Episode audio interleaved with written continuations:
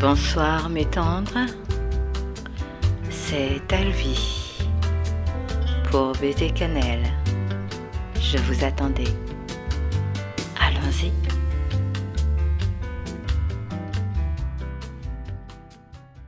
Ah mes tendres, je suis heureuse de vous retrouver. Rien n'est plus incertain et imprévisible que la vie qui me tint éloignée des ondes. Même les réseaux sociaux m'ont vu disparaître, ce qui finalement ne fut pas un mal, vous pouvez me croire. Point de vacances pour la mère et la femme que je suis. Pourtant, mon tendre amant me fit la surprise de m'emmener à Paris pour découvrir la belle exposition L'Empire des Sens de Boucher à Greuze. Elle se tenait au superbe musée de Cognac-Jet. Imaginez ma joie, mon empressement alors que j'allais plonger dans le monde artistique et libertin du XVIIIe. Une simple journée dans la capitale pour retrouver une atmosphère qui me fascine depuis toujours. Les arts, parfois émoustillants, dérangeants, des maîtres du XVIIIe siècle. Sachez que le lieu qui abrite le musée Cognac-Jet est à lui seul un petit bijou.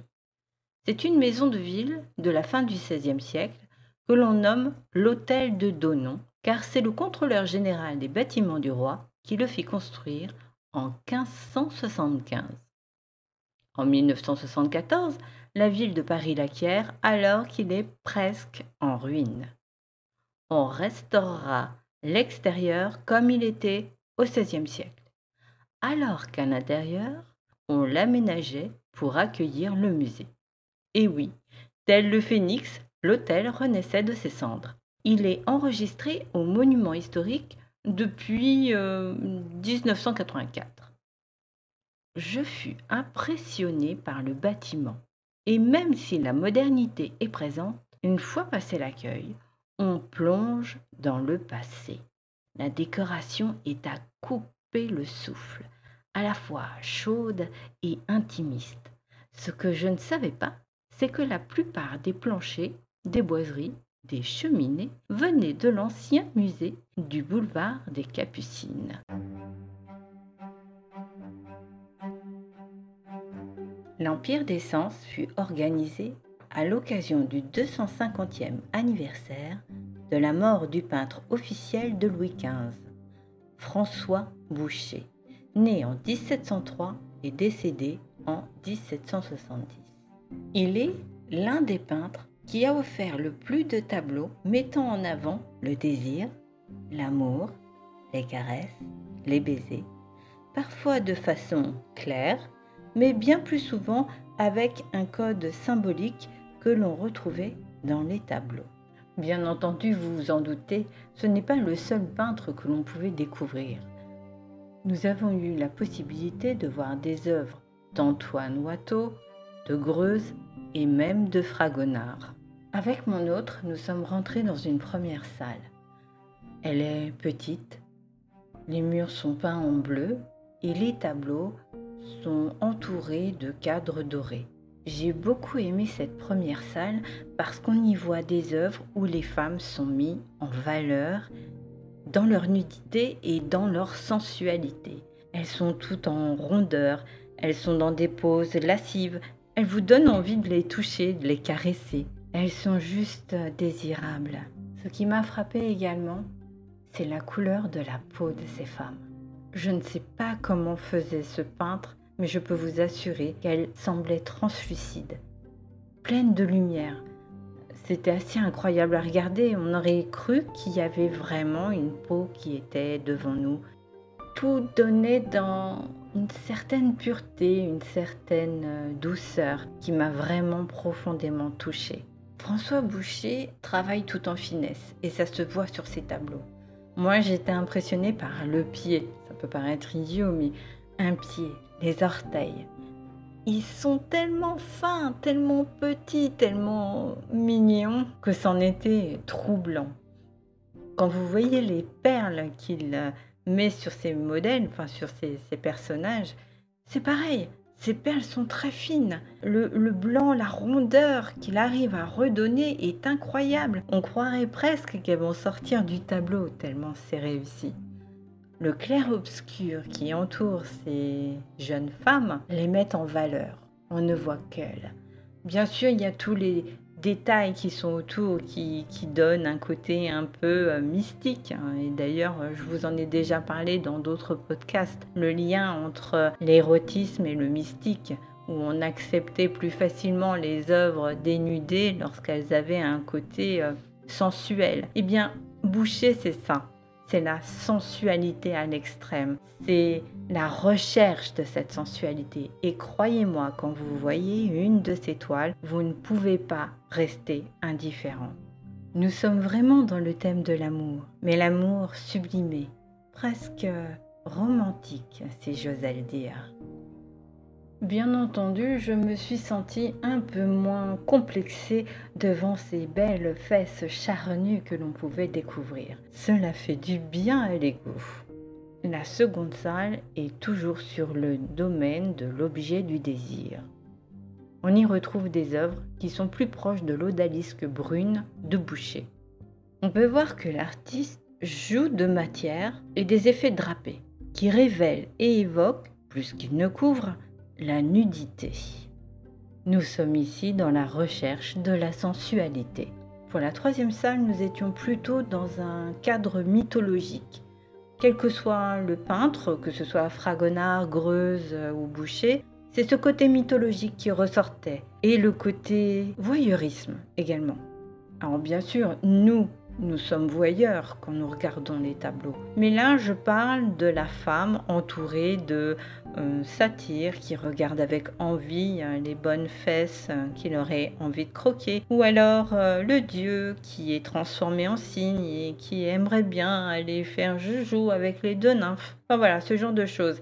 Et là, les scènes sont plus pastorales dans le sens où c'est très souvent à l'extérieur, on n'a plus trop euh, le, côté euh, sofa, euh, tenture et, ce qui va avec. On est vraiment très souvent dans des clairières au bord de l'eau, avec des, ciels, des ciels bleus, des forêts. On est vraiment dans la nature à ce niveau-là. Mais toujours dans un cadre de voyeurisme, c'est-à-dire les satyres euh, qui regardent, les angelots, des fois avec des, enfin, des- des regards, euh, excusez-moi, mais bon, il y en a un, je me suis demandé euh, s'il n'avait pas un côté pervers aussi.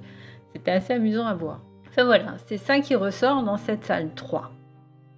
Mais dans la salle 3B, on passe à toute autre chose. On laisse le côté mythologique et on arrive à ce qui peut arriver à certaines jeunes filles. En l'occurrence, là, on a une œuvre de Fragonard qui montre trois personnages, euh, dont un peintre, on pourrait supposer que c'est lui, euh, pourquoi pas, et deux modèles.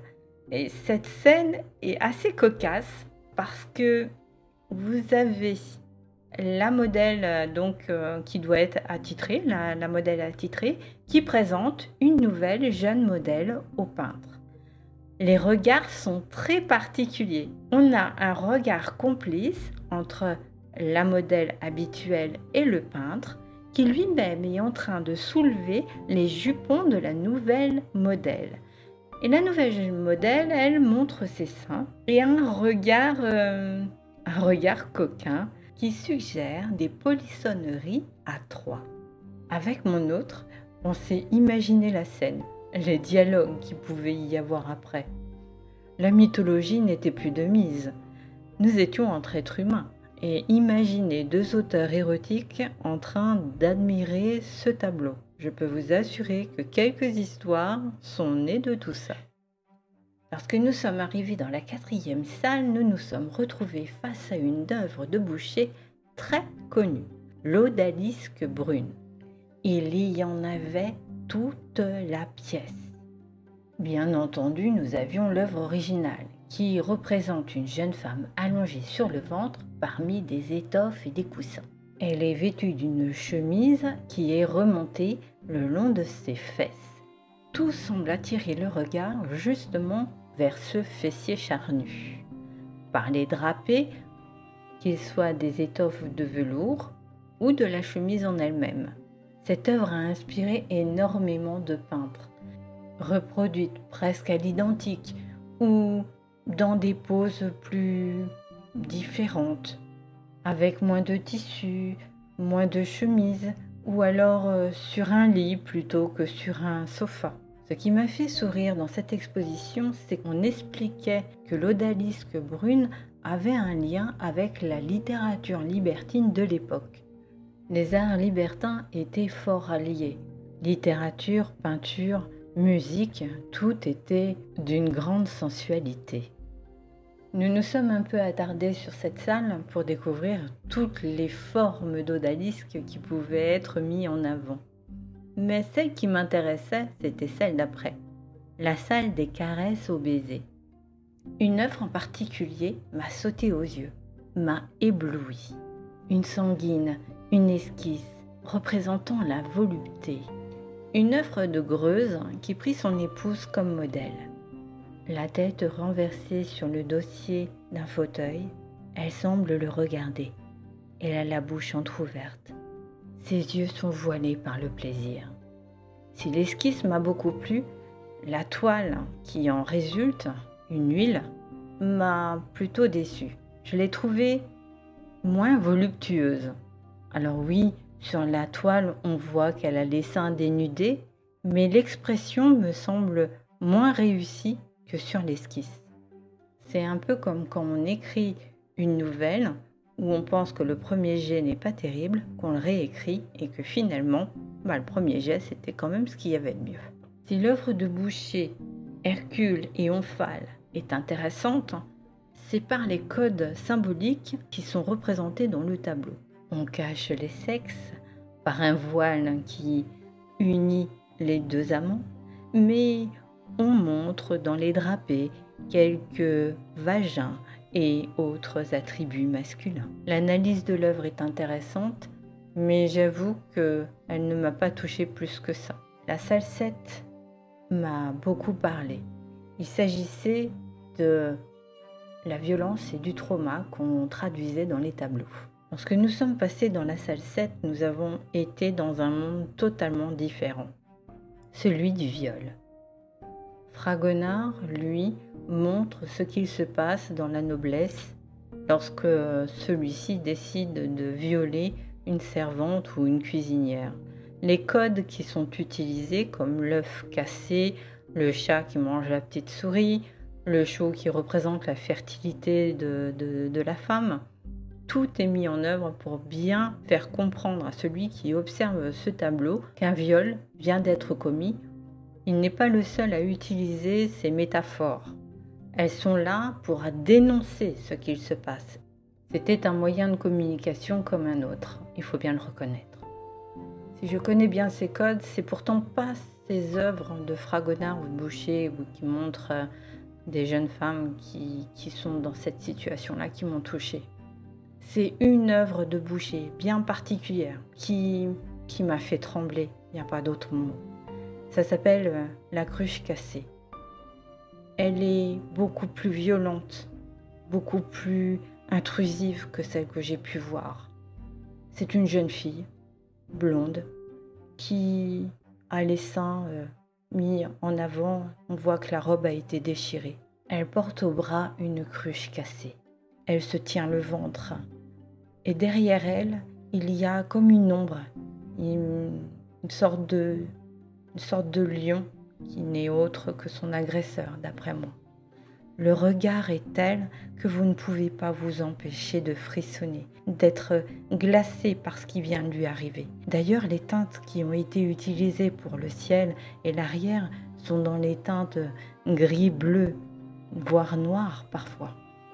Et cette jeune fille, tout dans son être montre l'horreur qu'elle vient de vivre.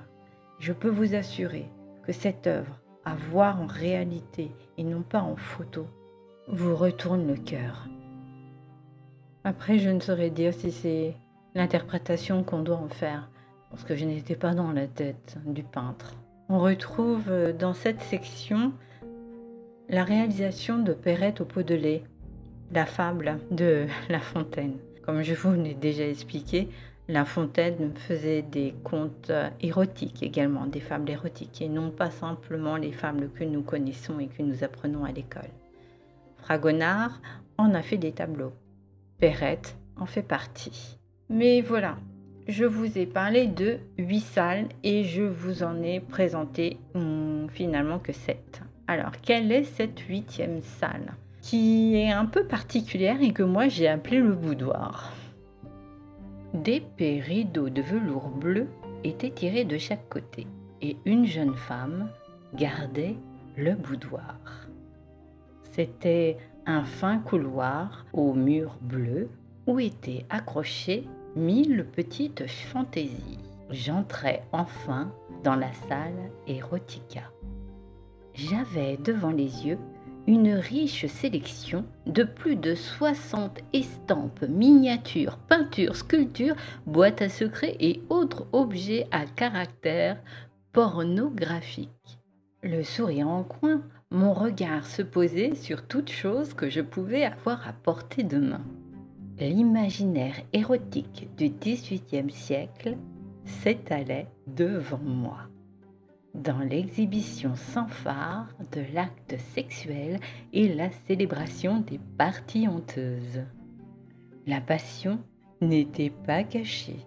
Entre frénésie d'essence et innocente débauche, les œuvres déclinent les mille et un égarements de notre passion. Les corps se chevauchent à deux ou à plusieurs, dans un boudoir ou bien dehors. Rien n'est caché, tout est lubrique. Les œuvres licencieuses, obscènes ou encore lascives connaissent un succès sans précédent à partir de la seconde moitié du siècle. Bien entendu, la production est clandestine. Et malheureusement, elles sont aujourd'hui assez rares.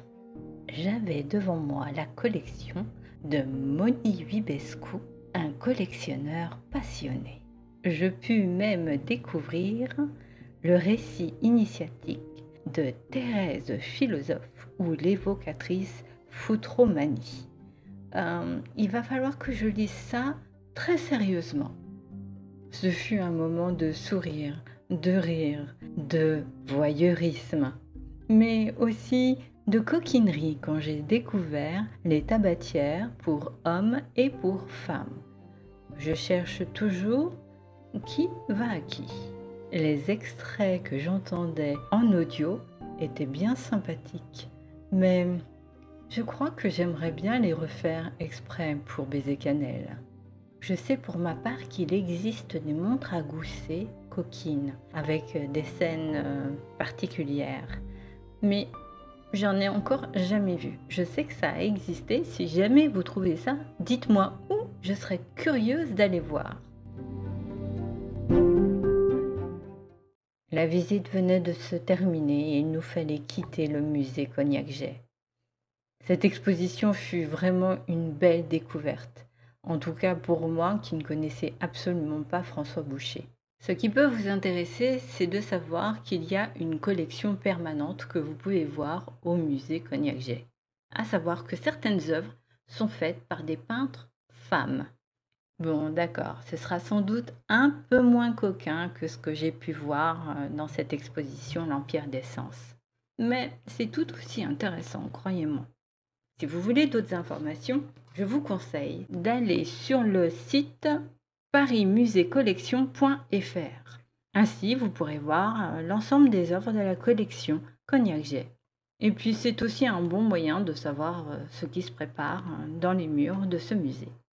Pour ma part, je dois vous avouer que certaines toiles que j'ai pu voir m'ont donné envie d'écrire de petites nouvelles bien coquines. Que voulez-vous, on ne se refait pas. Sur le site de Cognac G, vous avez des liens pour des podcasts, pour découvrir euh, Fragonard, euh, Boucher, les œuvres du 18e. Vous verrez, c'est très intéressant. Bien sûr, je n'en ai pas parlé dans mon podcast, je n'ai pas fait euh, le, travail de ces gens-là, je n'ai pas cette connaissance, il faut dire les choses comme elles sont, mais je vous promets que c'est très intéressant et que ça vaut le coup d'aller écouter. De plus, sur la page Facebook du musée, vous avez également des photos des œuvres que j'ai pu voir. Enfin, pas toutes, mais une partie. D'ailleurs, vous pourrez même découvrir, hum, de loin, dirons-nous, le boudoir. J'ai trouvé ça vraiment très sympa et ça change de ce que l'on peut voir habituellement dans les musées. Le lieu est magnifique, vous êtes agréablement accueillis et rien que l'hôtel vaut la peine de se déplacer. Euh, derrière, il y a les, jardins à la française que vous pouvez voir. Moi, j'ai pas eu l'occasion parce que bah, il pleuvait, donc j'ai préféré rester à l'intérieur du musée. J'ai trouvé pertinent de faire ce podcast pour bien vous montrer le lien que vous avez entre les tableaux et la littérature du 18e. L'érotisme est véritablement partout. Il va être temps de nous séparer et j'espère très sincèrement que vous ne vous êtes pas ennuyés.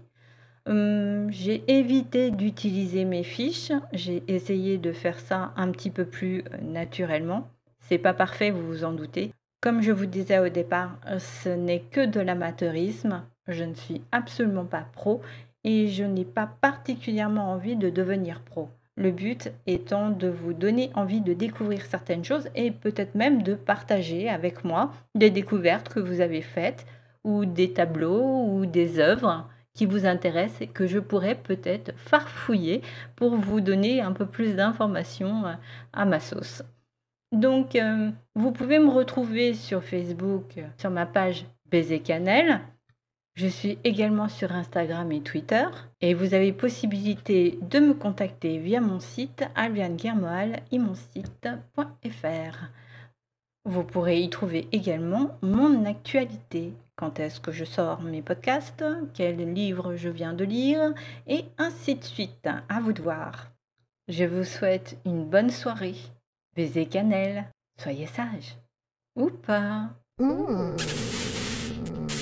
Mmh.